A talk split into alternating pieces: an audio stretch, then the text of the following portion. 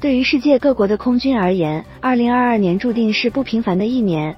老旧机型的退役使得空军部队不断注入新鲜血液，相信新飞机的加入将取得更多耀眼的成就。在服役了三十六年后，澳大利亚皇家空军宣布退役全部 FA-18AB 大黄蜂机队。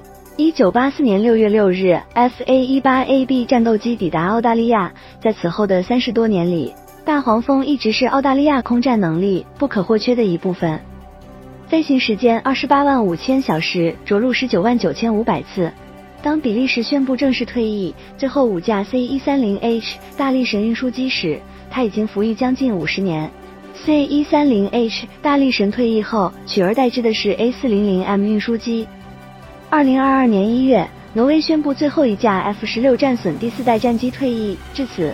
挪威成为了世界上第一个完全由第五代战机部署的战机编队国家。二零二二年二月，巴西空军决定退役整个米三十五 M 直升机机队。二零一零年，米三十五 M 直升机正式列装巴西空军，至今已经服役十二年。二零二二年五月，英国皇家空军的英式 T 一教练机正式退役。该型教练机服役四十余年，作为英国出口最多的一款喷气式教练机。该机开创了现代高级教练机的先河，为英国皇家空军高级教练机转型奠定了基础。二零二二年六月，法国空天军正式宣布退役最后一批幻影两千 C 战斗机。幻影两千在法国空天军部队服役近四十年，是欧洲上空的传奇飞机。二零二二年六月，德国空军退役了最后一架 A 三一零三零四多用途加油运输机。该飞机一九九零年投入使用，如今已经服役超过三十年。